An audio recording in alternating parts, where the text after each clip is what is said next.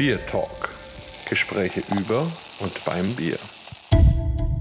Herzlich willkommen zum 64. Podcast und wir haben einen ganz, ganz tollen Gast wieder mal, Christian Temme vom Braustädtchen. Da ist dann die Adresse am Langen Jammer. Ne? Und da wisst ihr schon, wahrscheinlich ist nicht in Oberbayern, wenn man so, so, so, so eine Ortsbezeichnung hat. Und wie sehr da gejammert wird. Das werden wir uns vielleicht gleich auch noch anhören dürfen. Christian, herzlich willkommen und am Mikrofon wie immer der Holger und der Markus. Es wäre vielleicht schön, du stellst dich unseren Hörern selbst vor, weil so ist es ja bei uns Tradition. Dann leg doch mal los. Was macht dich aus? Ja, Holger, Markus, vielen Dank für die Einladung erstmal. Ich bin der Christian und bin Chemiker mit einer typischen Laufbahn auch nach dem Studium. Ich habe also promoviert, das machen aber irgendwie 85 Prozent aller Chemiker. Dann habe ich noch einen sogenannten Postdoc draufgesetzt. Das ist also nochmal eine Forschungszeit, die man nach der Promotion anhängt. Dann hatte ich ein paar Forschungsaufenthalte im Ausland. Das ist eigentlich auch gang und gäbe, wenn man in die Forschung will, mit spannenden Expeditionen in die Polarregion. Da können wir bestimmt auch nochmal drüber schnacken. Da war natürlich Bier auch ein Thema. Und dann habe ich aber tatsächlich irgendwann die ja, Forschungslaufbahn dann doch aufgegeben, bin in die freie Wirtschaft gewechselt und verdiene jetzt so seit 15 Jahren mein Brot in der sogenannten TIC-Branche, TIC, das ist Testing, Inspection und Certification. Da kümmere ich mich um Laboranalytik, hauptsächlich von Umweltschadstoffen und habe aber ein kleines Zwischenspiel gehabt. 2016 oder ab 2016 habe ich für einen kleinen Laden, so ein Startup kann man sagen, den Geschäftsführer gegeben und habe mich da mit dem Thema Consulting und Eventmanagement zum Thema Thema Brauereirohstoffe beschäftigt. Da haben Markus und ich uns auch kennengelernt. Ich glaube, 2017 muss es gewesen sein. Ja, und da ist meine Liebe zu diesem Thema entstanden. Und seit 2018 betreibe ich im Nebenerwerb eine kleine Event-Location mit Bottle Shop im niedersächsischen Knesebeck. Jetzt könnt ihr alle raten, wo das ist. Ich verrate es mal noch nicht. Seit gut vier Monaten ersetze ich natürlich die so beliebten Präsenzveranstaltungen im Braustädtchen am Langen Jammer durch Online-Verkostungen. Das, das ist sehr exklusiv und in kleinen Gruppen und macht mir sehr viel Spaß. Ja, das ist erstmal vielleicht in Kürze zu mir. Beeindruckt mich. Du weißt ja, ich komme aus dem Ruhrgebiet und wir sind da ja ein bisschen bodenständig und Testing, Inspection und Certification, das heißt bei uns TÜV, glaube ich.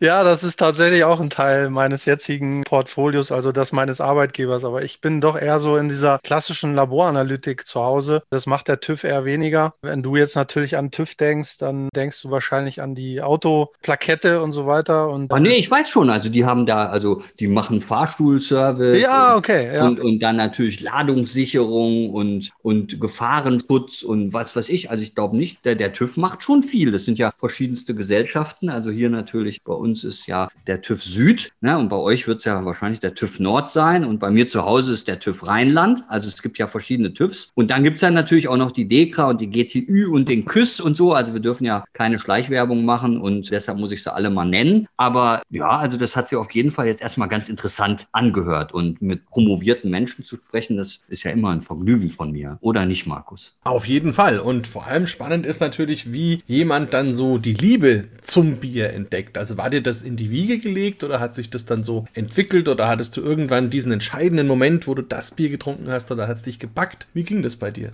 Ja, also bis 2016 war ich der Junge vom Lande aus dem niedersächsischen Hinterland sozusagen, kurz vor der ehemaligen Grenze zur DDR aufgewachsen in der Zeit. Und da gab es nur Pilz. Ne? Da hat man eigentlich eine heimische Brauerei gekannt und die rauf und runter zu allen Festen getrunken, vom Fass oder eben aus der Flasche. Und bis dahin kannte ich vielleicht noch mal einen Weizen und vielleicht noch mal einen Märzen. Und das war es eigentlich. Und dann ja, habe ich mich auf diesen Job beworben und mich haben die, die Rohstoffthemen fasziniert, weil ich davor auch in der Analyse Analytik tätig war im Lebensmittelbereich und so ein bisschen zumindest von den Rohstoffthemen wusste, was jetzt die Qualität anbetrifft, aber was natürlich das Herstellen von Bier und dann die verschiedenen Bierspezialitäten, die es noch so gibt, da hatte ich keine Ahnung von bis dahin. Und das war purer Zufall dann, dieser Job. Und dann musstest du dich natürlich mit dem Thema irgendwie beschäftigen. Ich war immer ein Typ, der gerne praktisch dann denkt und habe gesagt, gut, dann, dann fängst du jetzt an zu brauen. Habe dann wirklich Hobbybrau-mäßig mit der kleinen 20-Liter-Klasse angefangen, 2016 und habe mich da so reingearbeitet, einfach um mitreden zu können können, so ein bisschen die Prozesse zu verstehen. Als Chemiker geht einem das so ein bisschen schneller von der Hand wahrscheinlich. Und so kam ein Thema zum nächsten. Ja. Und jetzt möchte ich es auch nicht mehr missen. Und ja, ich bin sehr happy, dass ich diese Braustädtchen-Geschichte gewagt habe. Wie gesagt, war, war dann eine Sache auch der Verbundenheit zu meiner Heimat. Das ist also mein, mein Heimatort. Ich lebe jetzt in Hamburg, habe hier meine Familie, mein Haus und das sind so anderthalb Stunden Fahrt von hier und mache das sehr gerne seit 2018 dort. Also eine ganz kleine Nachfrage hätte ich da noch, wenn man als Chemiker zum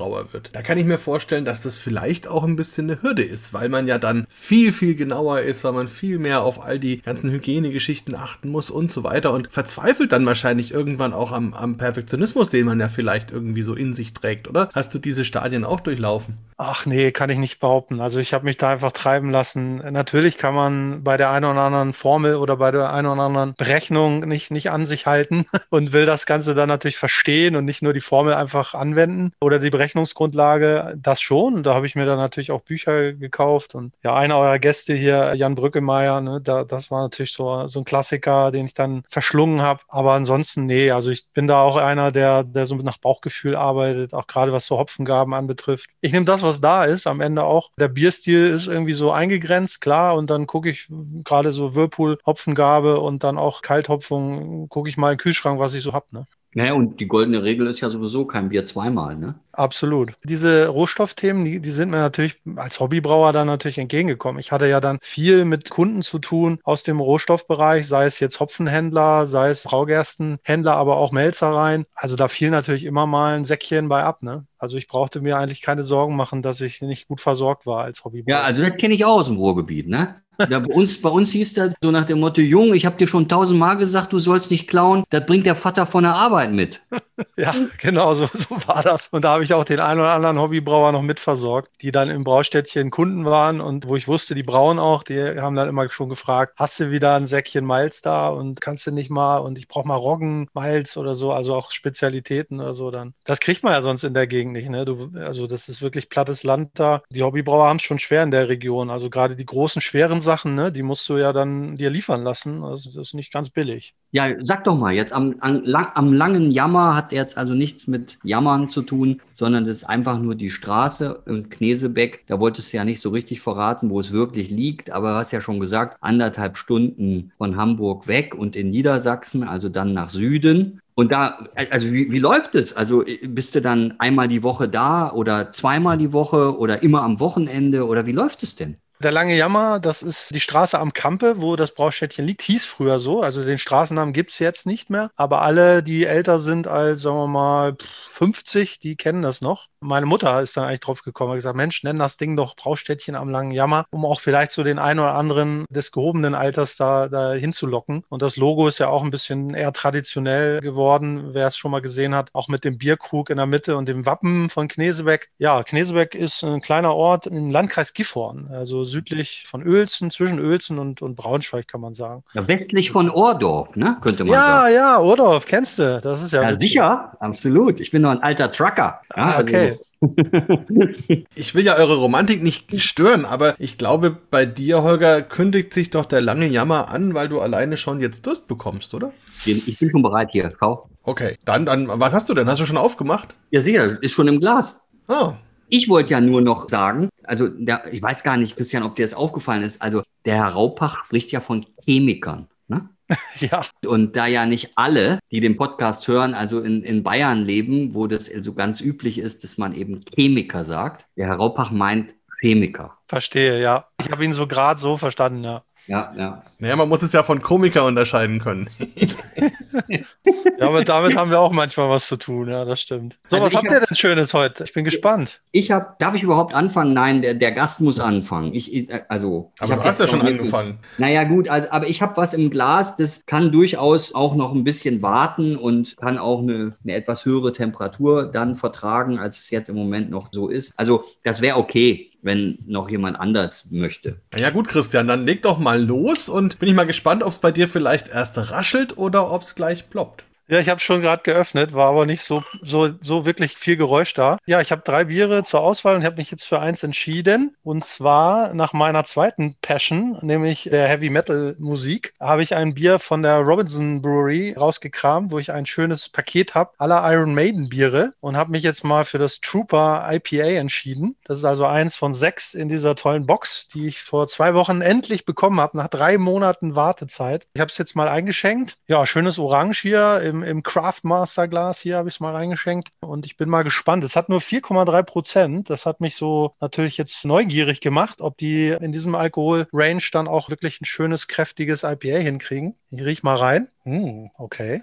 Das habe ich jetzt nicht erwartet. Riecht sehr süßlich, bisschen nach Grapefruit, bisschen Orange. Nimm mal einen Schluck. Oh ja, sehr leicht. Gut 4,3 Prozent. Oh, ich hätte jetzt eher englische Hopfen erwartet. Ich habe mich nicht vorher damit auseinandergesetzt. Ist aber doch eher, geht doch eher in die amerikanische Richtung. Schade. Habe jetzt gedacht, da kommt ein bisschen blumiges, bisschen grasiges eher raus. Also ist doch eher so Grapefruit, Orange. Klingt also eher nach amerikanischen Hopfen oder schmeckt nach amerikanischen Hopfen. Ja, kann man so am tagsüber mal trinken. Ist jetzt, glaube ich, nicht so das kräftige IPA natürlich, was man vielleicht zu einer Metal-Musik braucht, aber eigentlich ist es egal, das Bier kann sein, wie es will. Zu einem hämmernden Maiden-Song wird es jetzt perfekt harmonieren, weil es einfach auch geil aussieht. Schön The Trooper, das ist so eine Figur von Iron Maiden, der Eddie in einer englischen Uniform dort drauf, mit einer Fahne in der Hand, wie er sozusagen in die Schlacht zieht. Das hat mich natürlich schon alleine angesprochen. Und ich habe ja eigentlich gedacht, du hast ein Bier, was in einer Tüte steckt. Also weil du ja, so wie ich mich erinnern kann, ja diese Geschichte jetzt gerade machst mit dieser dem Jubiläum von Knesebeck, 777 Jahre. Und als ich dich das letzte Mal besucht habe, waren da ja gerade die großen Planungen, ein Bier für dieses Jubiläum zu machen. Und dann habe ich neulich auf Facebook so einen Post gesehen, dass es da jetzt lauter so kleine Tütchen gibt. Da habe ich gedacht, vielleicht sind da so kleine Bierfläschchen drin. Ist das so oder müssen wir da noch ein bisschen warten? Die Tüten sind eine zweite Aktion. Also erstmal muss man ja sagen, dieses ganze Jubiläum, was dieses Jahr halt stattfinden sollte, ist mit allen Veranstaltungen natürlich abgesagt worden. Alle waren ganz traurig und sind auch noch ganz traurig. Das hätte halt im Juli ein großes Festwochenende gegeben. Und zwei Projekte sind aber übrig geblieben. Also zwei Projekte, wo man dann auch was in der Hand halten kann. Und das ist einmal Knesebeck in der Tüte. Das passiert am nächsten Wochenende. Da sind so kleine Goodies drin, Rezepte, auch ein paar Ideen mit, ja, so eine Schnitzeljagd durch Knesebeck, wo man dann bestimmte Sachen finden kann. Und tatsächlich das Jubiläumsbier. Bier, was du gerade erwähnt hast. Das ist jetzt auch mein zweites Bier, was ich mir heute hier noch vorgenommen habe. Das ist sozusagen der Prototyp, den ich selbst gebraut habe. Und ich komme heute gerade vom Zwickeln. Das heißt, heute Morgen war ich in der Brauerei bei Wildwuchs hier in Hamburg, die für uns eben dieses Jubiläumsbier brauen und habe mal zwickeln dürfen und ich war ganz hin und weg. Es ist wirklich so gelungen von der Hopfenwahl auch, kommt gut durch in diesem 20 Hektoliter Sud, wie ich es dann in meiner kleinen Anlage bei 50 Liter halt haben wollte oder kreiert habe. Und ich bin heiß wie Frittenfett, kann kann man sagen. Also das Bier soll eben in zwei Wochen abgefüllt werden und wird dann wahrscheinlich am Himmelfahrtwochenende wird es dann entsprechend verkauft, ja. Spannend. Na, dann lassen wir uns doch bestimmt mal überraschen, was du nachher davon erzählst, wenn du mit deiner eisernen Jungfrau fertig bist. Aber der Holger hat ja jetzt auch noch sein Bierchen. Jetzt hast du doch Trinktemperatur, oder?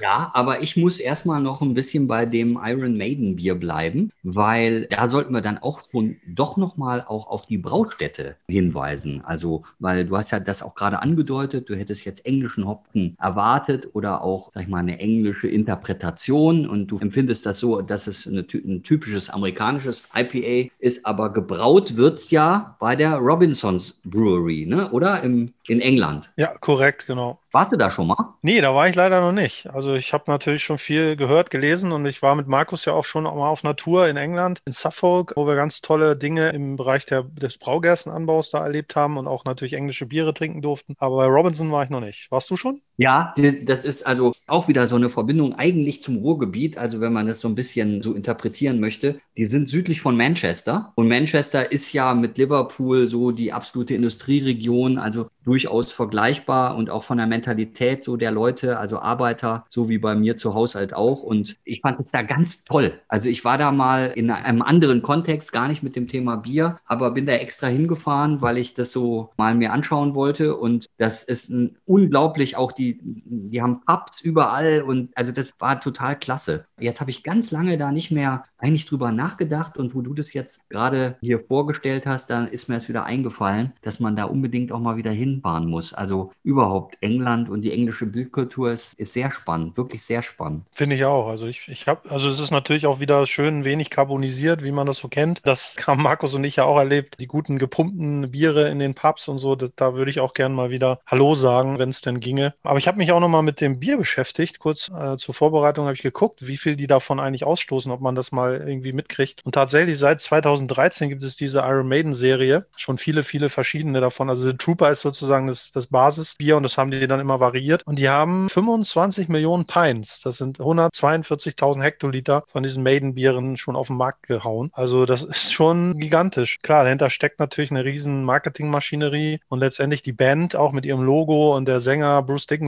Also das machen die schon richtig gut. Tolle Story. Also könnte man vielleicht dann auch bei der entsprechenden Zielgruppe mal schön in eine Verkostung einbauen und ja, das einfach mal so ein bisschen ausschmücken, das Thema. Also da fällt mir jetzt spontan ganz viel dazu ein. Großartig. Nee, wirklich gute Wahl. Sehr interessant und können sich die Hörer ja auch mal mit beschäftigen, mit diesen Produkten. Wunderbar. So, Markus, wer macht weiter? Du oder ich? Na, du hast es ja schon im Glas. Auf geht's. Ja, ich hab's, ich hab's im Glas. Genau. Ich heiße ja mit Nachnamen Hahn und der David Hertel, ja, der hat jetzt ein, ein Starkbier rausgebracht. Da steht dann unten auf Oberfränkisch Strong, ne? also S-C-H-T-R-O-N-G ist aber gar nicht so strong, ne? sondern hat 6,5 Prozent und ist ein, wirklich so ein schönes, harmonisches, rundes Bockbier und hat eben so ein ganz besonderes Outfit. Also der David nennt es halt die Artist Edition und er hat also einen Künstler und der macht viel für ihn und gestaltet also hier dann auch die Etiketten. Und eben auf dem Bauchetikett ist da halt so ein, so ein stolzer Hahn, ja, der eben das, dieses, dieses schöne Bockbier hier präsentiert. Ich habe das jetzt seit ein paar Tagen hier und habe auch schon, glaube ich, drei oder vier Fläschchen getrunken. Und deshalb weiß ich das schon, dass das so unglaublich rund ist. Also das ist so schön, so, so richtig süß. Ja?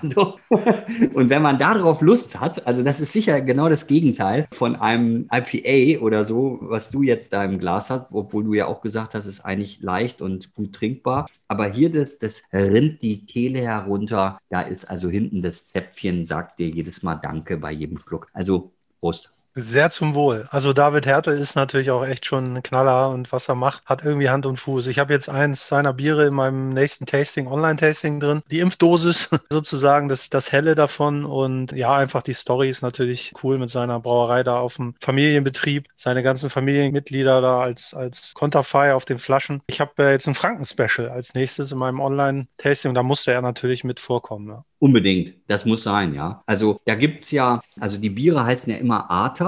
Und da gibt es eben dieses Bockbier und dann gibt es ein Weizen und ein helles und auch ein Kellerbier. Und das sind immer so ganz spezielle Etiketten. Und ja, gut, das mit dem Hahn finde ich jetzt halt besonders schön, aber mir schmeckt auch das Bier unheimlich gut. So, Markus, jetzt bist du aber dran. Jetzt habe ich aber auch Durst bekommen, muss ich sagen. Ja. Also, wenn ihr da alle so vor euch hintrinkt, unglaublich. Und ich muss sagen, ich habe mich auch auf eine von euren beiden Seiten geschlagen. Ihr könnt ja mal wieder ein bisschen raten, haben wir ja schon lange nicht mehr gemacht. Ich mache mal auf.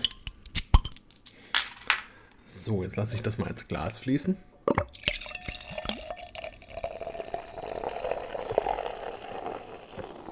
So, nun ist es im Glas. Also wie gesagt, ich bin in einer von euren Bierwelten unterwegs. Was braucht ihr noch als Tipp? Ist es was Saisonales? Mm, es ist auf jeden Fall kein dauerhaftes Thema. Also saisonal ist vielleicht nicht ganz richtig, aber es ist zumindest ein spezielles Bier. Ich hatte so ein bisschen auf einen Maibock oder so, also einen Frühlingsbock jetzt irgendwie spekuliert. Also ich wäre beim Bockbier. Mm, also vom Alkoholgehalt her sind wir bei 9,2. Insofern auf jeden Fall in der Ecke vom Bock, aber es ist auf jeden Fall vom Bierstil her. Zumindest nicht das, was wir normalerweise unter Bock verstehen. Ja, aber dann bist du ja, dann bist du ja eigentlich dann schon eher beim Christian und nicht bei mir, oder? Absolut, genau. Also ja, vor allem vor dem Hintergrund, weil wir uns ja, also so richtig kennengelernt haben auf unserer gemeinsamen Englandreise, was ja wirklich extrem spannend und faszinierend war. Und das war dieser Sommer, wo es so unglaublich heiß war und wir dann dort waren und, und uns auch damit auseinandersetzen mussten, dass das ganze Getreide dran war zu vertrocknen, weil es einfach nicht geregnet hat. Und ich war dann danach noch in London, da waren dann sogar die Gärten von der Queen alle ver vertrocknet. Also das war schon ein krasser Anblick. Und naja, da waren wir viel unterwegs. Deswegen also habe ich mir gedacht, natürlich ein englisches Bier macht auf jeden Fall Sinn oder ein britisches Bier. Und dann habe ich mir noch gedacht, naja gut, er hat ja noch diese Polarforschungsgeschichte, die er uns ja auch noch irgendwie erzählen muss. Und dann habe ich mal geschaut, was könnte denn dazu passen und habe in meinem Kühlschrank noch ein schönes Bierchen gefunden von der Brewdog Brauerei. Also wir sind eben wirklich in Empire sozusagen, also in Schottland. Und zwar haben die ein schönes Red Rye IPA gemacht. Natürlich in der Double-Version, was sonst. Und das dann Albino Squid Assassin genannt, also nach einem Kalmar sozusagen, der ja in den Tiefen des Meeres lebt. Und das Ganze ist dann auch noch Barrel-Aged aus einem Whisky-Fass. Also eine ziemlich krasse Nummer. Aber ich habe gedacht, heute machen wir das mal auf. Man wartet ja immer auf den Tag und die Gelegenheit, wenn man so ein Bier aufmacht. Und dann ist es heute mal so weit. Und wir haben eine ganz schöne braune, nussbraune, haselnussbraune Farbe. Es ist natürlich völlig opak, also man kann da nicht durchgucken. Obendrauf ein erstaunlich fester Schaum, der ist auch sehr braun. Und wenn man da reinriecht, ach, dann kommt dieses Whiskyfass sehr intensiv, aber auch ganz viel so Kirschen, Rotwein, bisschen Johannisbeere, bisschen Schokolade, Kokosnuss, also tolle, tolle Variation, wirkt aber sehr harmonisch, sehr rund. Jetzt probieren wir das mal ja, auch sehr weich auf der Zunge. Der Alkohol hinten raus natürlich deutlich da. Wärmt auch schön so im Abgang. Es hat auch eine gewisse Bittere hinten raus. Dazwischen merkt man das, das Red Ale auch. Also schön Malz, bisschen Röstaroma, Karamell, Toffee. Und drüber liegen wieder diese roten Früchte. Die sind sehr trocken, also es ist ein, nicht, nicht sehr süßes Bier. Hm, also sehr rund und dadurch räumt sich das auch schön auf. Also man ist dann nach dem Trunk nicht komplett satt, sondern der Mund ist wieder frisch und möchte wieder den nächsten Schluck, selbst bei diesen 9,2 Prozent. Also mal sehen, ob ich bis zum Ende des Podcasts überhaupt durchhalte. Aber es ist auf jeden Fall ein schönes Bierchen und Jetzt bin ich mal gespannt, die Polargeschichte noch zu hören. Also das ist ja doch interessant.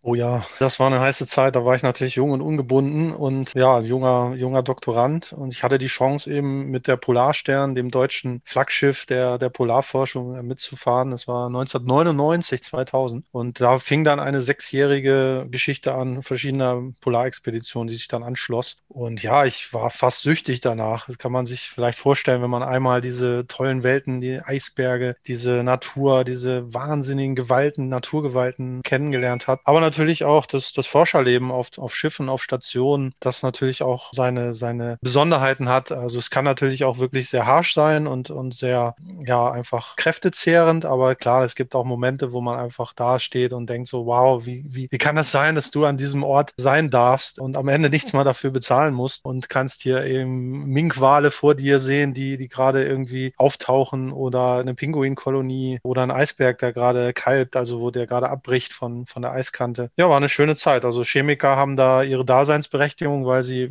meistens im Eis, ich habe in diesem Fall in der Luft, nach bestimmten Spurenstoffen suchen, die dort äh, nicht hingehören, die also menschengemacht sind und die man aber dort sehr gut analysieren kann. Und wenn man sie dort analysieren kann, dann ist das meistens ein schlechtes Zeichen, weil sie sich dann praktisch weltweit verbreitet haben. Wie kommen sie sonst dorthin? Sie müssen relativ langlebig sein und über einen langen Weg, entweder über die Ozeane oder eben über den Luftweg, dorthin gelangen. Und das bedeutet nichts Gutes. Und in diesem Fall war es das Quecksilber. Eine, ja, je nachdem, in welcher Form es vorkommt, äh, kann es eben sehr, sehr giftig sein, kann akkumulieren im menschlichen Körper. Und wir haben eben nachgewiesen, dass es eben bestimmte Pfade gibt, wie das Quecksilber aus den Industrieregionen, aus den gemäßigten Breiten bis in die Polarregion gelangt. Und das haben wir auf dem Schiff gemacht, das haben wir auf Stationen gemacht. Ja, und das war natürlich auch eine Zeit, wo man viel Standard-Industriebier getrunken hat, um die Brücke wieder zu schlagen. Holger, du bist doch der Kapitän der, der wilden Meere, oder? Das muss dir doch gefallen. Nee, absolut. Also ich, da haben wir schon wieder eine Parallelität. Christian, nicht nur, dass ich auch mal in Hamburg gelebt habe, sondern ich bin auch mal zur See gefahren. Also ich bin Marinesoldat. Aber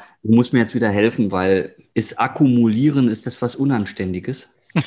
ja, ist einfach anreichern im, im, Fettgewebe zum Beispiel. Also weil es eine, eine, polare Substanz ist, die sich dann halt sozusagen nach und nach, wenn man dann zum Beispiel Fisch äh, isst, der, der wiederum auch schon diese toxische Substanz angereichert hat, Bioakkumulation nennt man das, entlang der, der Nahrungskette sozusagen. Und wir sind ja am Ende der Nahrungskette und wir sind dann am meisten gefährdet, weil wir dann am Ende vielleicht Nahrungsmittel aufnehmen, die schon also eine ordentliche Dosis an dieser Verbindung halt besitzen. Ich erinnere mich ganz am Anfang ja schon. Testing, Inspection. Action. Certification, genau. Alles klar, also danke schön, dass du mich dazu nochmal abholst, sonst gehe ich ja verloren. Ne? Sonst gehe ich ja verloren. Also Der Markus, der weiß es natürlich alles. Der sagt ja auch Chemiker und nicht Chemiker. Aber ich muss dann nochmal fragen, dann immer. Mhm. Wie gesagt, das war eine wilde Zeit und bis 2006 und dann habe ich mich aber dann doch für die freie Wirtschaft entschieden. Ja, jetzt hat man natürlich immer, verfolgt man natürlich Polarexpedition immer noch mit ganz anderem Auge und schaut natürlich auch immer oft auf dieses Schiff. Das war, hat mich sehr lange begleitet, die Polarstern. Aber ich war auch in Kanada, bin dort in die, in die nordische Arktis geflogen. Das ist in Kanada eigentlich wie, wie Busfahren. Da gibt es regelmäßige Verbindungen mit Militärmaschinen hin und habe dort auch in der, in der Arktis halt eine ganze Menge erlebt. Ist immer witzig, dann hat man eben auch die komplett unterschiedlichen Tierwelten. Ne? Im Süden dann die Pinguine, im Norden die Eisbären die sich eben nie begegnen werden. Und das kann man sich dann irgendwann ganz gut merken, ja. Ich habe sogar mal einen Offizier gehabt, der hieß Hofer, Oberleutnant zur See, und der ist dann, glaube ich, auch auf die Polarstern versetzt worden und war da Verbindungsoffizier zwischen der Bundesmarine und der Polarstern. Da haben wir dann immer gesagt, mein Gott, das ist ja wirklich eine Traumstelle. Also du hast eigentlich keine Verantwortung und darfst eben schöne Welten kennenlernen. Aber das war auch ein guter Typ irgendwie. Der fuhr Käfer Cabriolet seinerzeit und so. Also der war, war ein cooler Typ.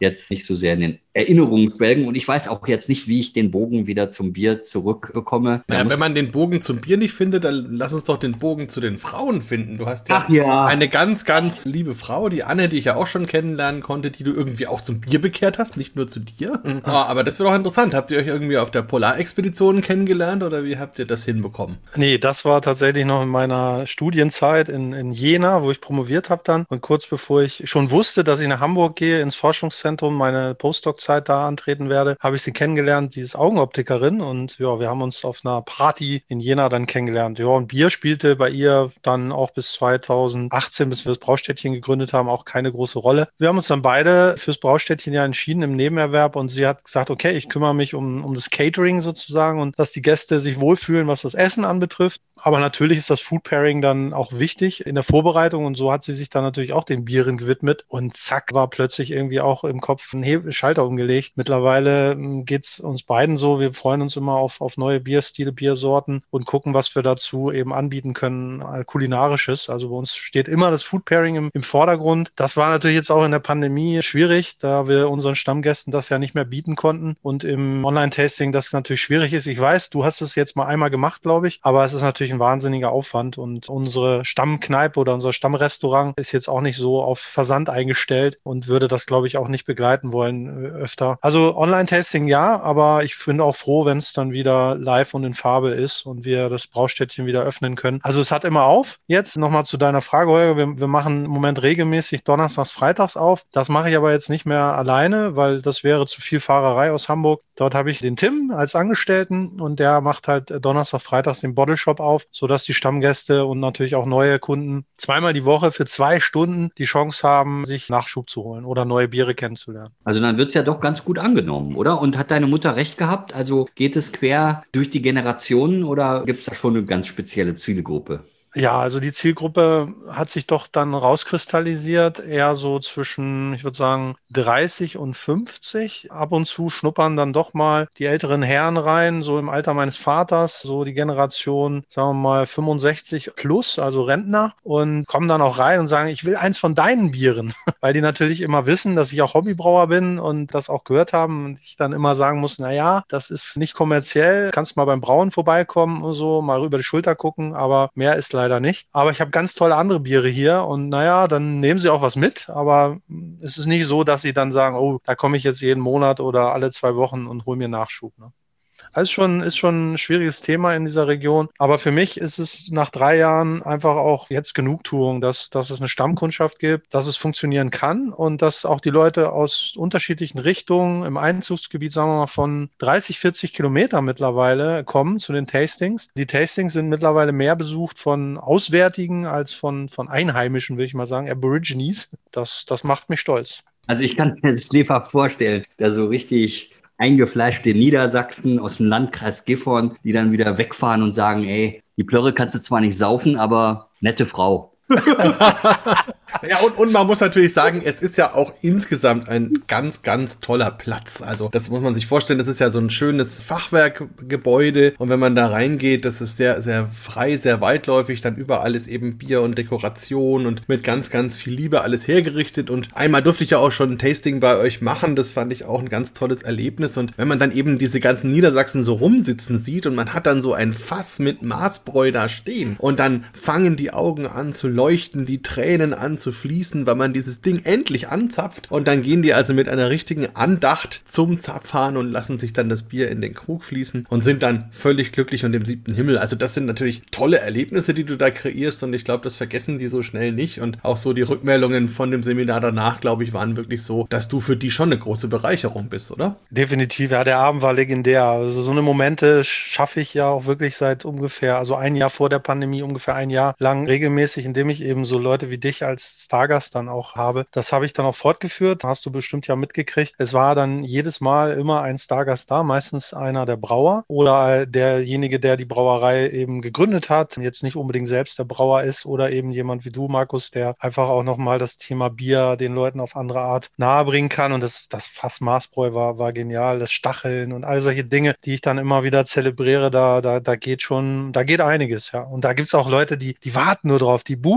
schon während des Abends sitzen die da mit dem Handy sozusagen und buchen das nächste Event. Das passiert mir übrigens bei den Online-Events auch. Ich sehe das ja dann, wenn die Buchungen eingehen. Und das ist mittlerweile bei den Online-Events genauso, dass während des Abends tatsächlich die nächsten Buchungen eingehen. Ich muss also immer gucken, dass ich auf jeden Fall das nächste Event schon wieder online habe, zur Buchung bereit. Ja. Na, das ist doch sehr, sehr cool. Und vielleicht noch eine Frage, die auch so in diese Richtung geht. Wie ist es denn? Du hast jetzt praktisch in der Pandemie beschlossen, da noch einen Biothek-Franchise-Shop irgendwie aufzumachen. Das ist bestimmt keine so leichte Entscheidung gewesen. Ist es einfach so gekommen oder hast du gesagt, mache ich jetzt oder habt ihr euch zusammengesetzt in der Familie oder wie, wie, wie ging das und, und wie ist es angelaufen? Ja, ist nicht ganz korrekt. Also ich habe noch mehr in der Pandemie entschieden, dazu gleich noch mehr. Also es ist ein, wir sind ein Partner der Biothek. Es ist kein Franchise-Shop. Es gibt zwei Modelle bei der Biothek. Einmal natürlich die eigentliche Filiale, die Biothek-Filiale als Franchise-Konzept und eben man kann auch Partnerhändler der Biothek werden. Das bedeutet nichts anderes, dass man zusammenarbeitet bei Versand der Biere, die die Biothek vorher vorhält, im Kassensystem sich harmonisiert sozusagen. Also ich habe die Kasse von denen, kann also sofort, wenn ich Biere über die Biothek bestelle, dann auch entsprechend die Biere aus dem Kassensystem direkt einbuchen, habe alle Informationen dazu. Deutlich einfacher als das, was ich vorher hatte. Und das ist überschaubar von der, von der Investition und deshalb habe ich das gemacht. Und ich habe es auch gemacht, um an fränkische Biere ranzukommen. Und zwar so, dass ich jetzt nicht jedes Mal von der Brauerei mir liefern lassen müsste, was natürlich schwierig ist bei Kleinstmengen, sondern eben auch gebündelt über die Biothek dann eben eben eine kleine Palette oder auch mal noch weniger, die sind da relativ entspannt, was so Mindestmengen anbetrifft, dann auch liefern zu lassen. Das heißt also zum Beispiel mein Franken-Tasting jetzt, mein nächstes Online-Tasting, die Biere kommen alle über die Biothek-Logistik und das macht es halt viel, viel einfacher als das, was ich vorher hatte, wo ich mühselig dann, ja, Reckendorf, ne, dann der Dominik, der hat mir dann zwar auch mal was vorbeigebracht, wenn wir uns irgendwo auf der Autobahn getroffen haben oder so, du hast mal was mitgebracht, aber das ist natürlich keine wirkliche Alternative, wenn man man, wenn man regelmäßig diese Biere im Portfolio haben will. So ist das gekommen und ich kann die Bombe platzen lassen, denke ich. Ich werde das Ganze jetzt hochskalieren und werde das aus dem Nebenerwerb in Vollerwerb schalten. Wohl wissend, dass das nicht in Knesebeck funktioniert, werde ich das in Hamburg tun. Das heißt also, ich werde das Braustädtchen jetzt nach Hamburg doppeln und das Ganze dann hochskalieren. Wow.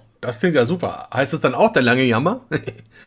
das Logo bleibt, also da habe ich mich jetzt entschieden. Und wenn ihr das Logo seht, vor euch seht, unten steht ja am langen Jammer. Das werde ich dann ersetzen durch den Ort, wo es in Hamburg ist. Ich, ich habe schon einen Ort, eine Location gefunden, die ist super, aber ich kann es leider noch nicht verkünden hier, weil es der Vertrag noch nicht unterschrieben ist. Und es wäre schade, wenn es am Ende dann doch eine andere wird. Also es würde dann heißen, was weiß ich jetzt mal als Beispiel, Braustädtchen am Michel so, ne? Oder Braustädtchen St. Pauli oder irgendwie sowas. Also dass man sozusagen den, den, die Verortung mit im Logo hat. Im Michel wäre doch schön. ja, das wird schwer. Das haben wir uns hier früher immer gewünscht. So ein Bier Drive-In in der Krypta vom Bamberger Dom. Aber hat irgendwie alles nicht funktioniert. Egal, sind wir mal gespannt, was da kommt. Ja, cool. Das ist ja sehr schön. Da gratulieren wir, oder Holger? Ja, und natürlich kann man da schon wieder über einen Wiederholungspodcast sprechen. Ja, also, dass man das dann macht, wenn du etabliert bist und bist in Hamburg angekommen und kannst dann uns erzählen, was das für andere Kunden sind da oben im Norden. Das sind ja dann keine Niedersachsen mehr, sondern Hamburger ob du da überhaupt zurechtkommst, ja. Ja, wird spannend. Also klar, man muss sich jetzt ein bisschen auf einen anderen Markt, auf eine andere Zielgruppe einstellen. Aber ich habe schon so ein bisschen reingeschnuppert. Ich habe nämlich mir ein Warenlager jetzt auch hier in Hamburg relativ nah an meinem Zuhause schon an, äh, geleistet. Und damit ich die Biere nicht immer nach Knesebeck liefern muss oder hier auch mal zu Hause anliefern lassen muss, habe ich die eben jetzt ins Warenlager liefern lassen. Da habe ich auch mein Hobbybrauer-Equipment. Und ab und zu mache ich einfach das Garagentor auf, stelle ein Schild raus und mache einen kleinen Lagerverkauf dort. Und da kann man natürlich schon mal so ein bisschen reinriechen, was, was der Hamburger so denkt denkt über das Thema und wie er sich da positioniert und kann nur sagen, das macht unheimlich Spaß. Die Gespräche sind, sind super, macht richtig Spaß und es gibt viel Know-how schon. Die Leute wissen zum Teil, was sie wollen. Ich fokussiere mich natürlich weiterhin auf die lokalen Brauereien. Das ist so mein Steckenpferd und das Ganze garniere ich dann natürlich mit Bieren, wo ich sage, okay, das sind so Must-Have-Brauereien mit starkem Profil, die es aber nicht in jedem Supermarkt gibt. Und dann natürlich so Regionen, wo ich mich halt auch tummle oder verliebt habe in diese Regionen, wie zum Beispiel fränkische Biere, alkoholfreie Biere Biere spielen eine Rolle. Und natürlich, was ich niemals ablegen werde, sind die Rohstoffthemen, wo ich denke, ich auch besondere Biere mit historischen Malzen, mit speziellen Malzen, das Thema Nachhaltigkeit, ne? also lokale Beschaffungswege und sowas, das wird auf jeden Fall bei mir alles in dieser, in diesem Braustädtchen dann in Hamburg eine Rolle spielen. Hört sich toll an. Also ist schon wieder eine Reise wert. Und hoffentlich geht es auch irgendwann mal wieder so ganz normal und so. Ja, das wünsche ich mir auch. Also die, die Location soll auf jeden Fall eine Mischung sein aus eben einem Bottle Shop und einer Tasting-Möglichkeit, also Bierverkostungen stattfinden zu lassen, so wie Markus das in, in Knesebeck erlebt hat. Natürlich wird es kein Fachwerkhaus und auch nicht die Fläche wird es auch nicht. Das wäre in Hamburg einfach nicht zu stemmen von den Mietkosten her. Aber es wird, denke ich, ein guter Kompromiss werden. Wenn es die Location wird, die ich jetzt gerade im Auge habe, oh, dann kommt vorbei, ihr werdet Augen machen. Das wäre mir bestimmt coole, coole Sache. Vielleicht sagst du noch für unsere Hörer, wie sie sich informieren können. Also über welche Internetseiten oder wo findet man die Informationen, wenn man sich dafür interessiert und wie wir vorbeischauen will. Ja, also ich bin sehr rührig auf Facebook und Instagram unter dem Braustädtchen eben mit AE Braustädtchen unterwegs. Ansonsten auf der Webseite www.braustädtchen.de und ich denke, da findet man sich irgendwo dann den Weg zu mir und nach Knesweg und demnächst dann eben auch nach Hamburg und die Tastings natürlich sind im Moment im Mittelpunkt als Online-Format, werden dann hoffentlich wieder präsenzmäßig dann auch stattfinden können. Ja, und die Brauer, die hier so in Hamburg sich tummeln, die kommen immer zu Wort bei mir. Nächstes Tasting, da ist die Wieder Brauerei dabei mit, mit sechs Bieren. Also ich habe jetzt immer verschiedene Themen gewählt. Frankenbiere, danach kommt Biere einer Brauerei, sodass man auch mal wirklich das komplette Portfolio einer Brauerei durchprobieren kann. Und der Olli Wesslow ist natürlich dann auch als, als Stargast dabei. Ja, wunderbar. Den hatten wir bei uns ja auch schon im Biertalk und haben, glaube ich, auch sechs Biere. Haben wir das geschafft, Holger? Ich glaube schon, oder? Stimmt genau. Wir haben, glaube ich, sechs Biere geschafft. Wir waren aber ja auch zu viert. Also Ollis Frau war ja im Hintergrund auch noch dabei. Das ist ja öfters mal so der Fall. Naja, gut. Nee, also dann würde ich doch vorschlagen, wir machen dafür heute mal einen Punkt. Freuen uns sehr über die vielen Infos und unsere schöne Zeit zusammen und die vielen Bilder im Kopf vom Eismeer und von den kalten Eisbergen. Das ist doch durchaus spannend. Und schauen mal, dass wir uns dann wieder sehen und wieder hören, wenn du dann deinen Laden in Hamburg aufmachst. Und dann können wir ja mal live vor Ort eine Podcast-Folge drehen und mal gucken, wie das dann eben so an der Elbe funktioniert. Ja, sehr, sehr gerne. Holger, Markus, hat super Spaß gemacht. The floor is yours, wenn ihr kommt. Egal welches Format, ihr seid immer herzlich willkommen. Ja, war für uns auch eine Freude und eine Ehre. Vielen Dank für deine Zeit. Bier Talk, der Podcast rund ums Bier. Alle Folgen unter www.biertalk.de.